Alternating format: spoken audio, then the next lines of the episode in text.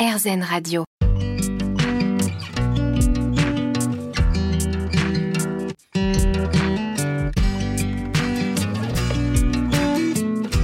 L'instant présent Aurélie Godefroy.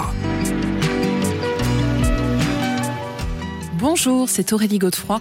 On se retrouve pour l'instant présent, votre émission hebdomadaire sur RZN Radio. Avec nos invités, nous comprenons l'importance de se poser en conscience, de s'ancrer, de méditer, de mettre sur pause dans notre vie quotidienne pour mieux vivre les différentes problématiques que nous pouvons rencontrer, que ce soit au niveau personnel, professionnel ou encore émotionnel. Et j'ai l'immense bonheur d'accueillir aujourd'hui Marc de Smet.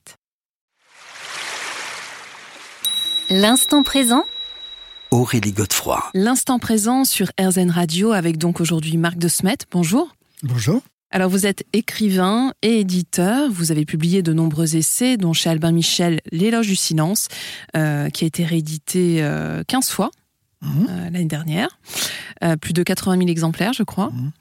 On vous doit aussi Une journée, une vie, Chevaucher le vent, Les racines de la méditation, au livre de poche Sagesse et malice du zen, et chez Jouvence, Petit cahier d'exercice, méditer au quotidien. Là, vous avez écoulé plus de 50 000 exemplaires. Alors, Marc de Smet, on vous connaît beaucoup pour ses ouvrages sur la méditation, sur la spiritualité euh, euh, orientale, bouddhiste. Et on vous découvre aujourd'hui avec Taluk, l'apprentissage d'un jeune chaman. C'est aux éditions Le Relier. Et en fait, on peut dire que c'est un roman graphique, hein, c'est ça? Ça. Euh, illustré avec euh, Stéphane Daigle. Alors, racontez-nous l'histoire de ce très beau livre. En fait, euh, c'est une histoire de confinement. Une histoire de confinement, bah, ça voilà. commence bien. J'avais publié ce, ce- ce livre sous forme de roman euh, en l'an 2000 euh, chez Albin Michel. Et euh, pendant le, le Covid, euh, un jour, un, un dessinateur canadien me dit J'adore ce texte, voilà, j'ai quelques images à vous proposer, si vous voulez l'u- l'illustrer, puisqu'il n'était pas illustré. Et donc, je regarde ça et je flash complètement. Je me dis, bah, en effet, on peut tout à fait faire un, roman graphique, comme vous dites, c'est-à-dire un livre illustré, un album, à partir de ça. Et donc, on a travaillé ensemble pendant toute la durée de cette épidémie.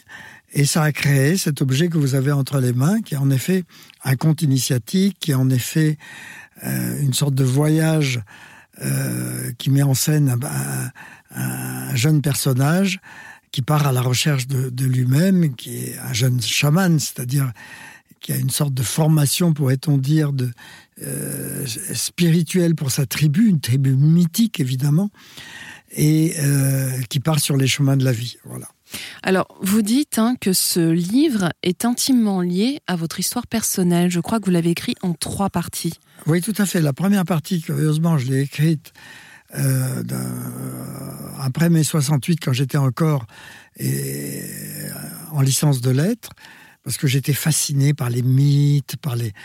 Et donc, je sais pas, un jour, comme une sorte de rêve, m'est arrivé cette première partie qui est l'homme poussière et qui est une sorte de plongée initiatique au tréfonds de la Terre, où en quelque sorte, euh, le, jeune personnage Taluik est envoyé euh, à une mort presque certaine sur une, sur une pirogue dans un torrent euh, sous terre, euh, pour qu'il s'en sorte ou qu'il disparaisse.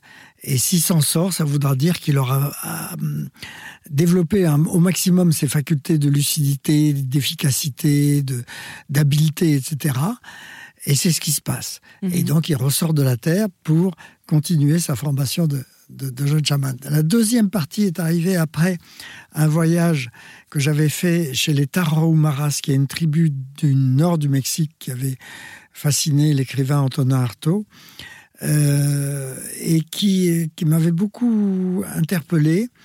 Et j'avais beaucoup aimé leur rapport à la nature. Et donc j'ai écrit L'homme-plante à la, à la suite de ce voyage euh, et aussi d'un d'autres voyages que j'avais faits et d'autres perceptions de la nature que j'avais eues. Mhm. Et la troisième partie, et, alors et la troisième partie, l'homme-animal, ça a été un peu tout ce que j'ai appris au niveau euh, d'expériences diverses avec les animaux, mais aussi euh, auprès du zen, du taoïsme, etc., dans leur rapport avec la nature. L'homme animal, c'est le contact avec différentes espèces animales, mais nous allons y revenir. Oui, parce que ce qu'il faut préciser avant qu'on se quitte temporairement, c'est que vous êtes vraiment euh, un écrivain qui avait été au contact de différentes traditions spirituelles. Hein. Mm. Euh, je le rappelle pour nos plus jeunes auditeurs. Mm, mm, Et effectivement, vous connaissez très bien le zen, le taoïsme, mais aussi le chamanisme du coup. On se retrouve dans quelques minutes, Marc de Smet. L'instant présent Aurélie Godefroy. L'instant présent sur RZN Radio, votre émission hebdomadaire, avec aujourd'hui Marc de Smet qui publie ce très beau roman graphique, Taluik, l'apprentissage d'un jeune chaman. Alors, Marc de Smet, est-ce que vous pouvez nous rappeler ce qu'est le chamanisme? Ben, le chamanisme, c'est en, en, tout cas comment vous vous le percevez, parce que c'est très personnel aussi. Hein. Oui, euh, les, les chamans sont des, des, personnages dans les tribus primitives, dites primitives, qui euh, sont en contact avec non seulement la nature, mais avec les forces qui sous-tendent la nature et, dit-on, avec l'au-delà. Voilà.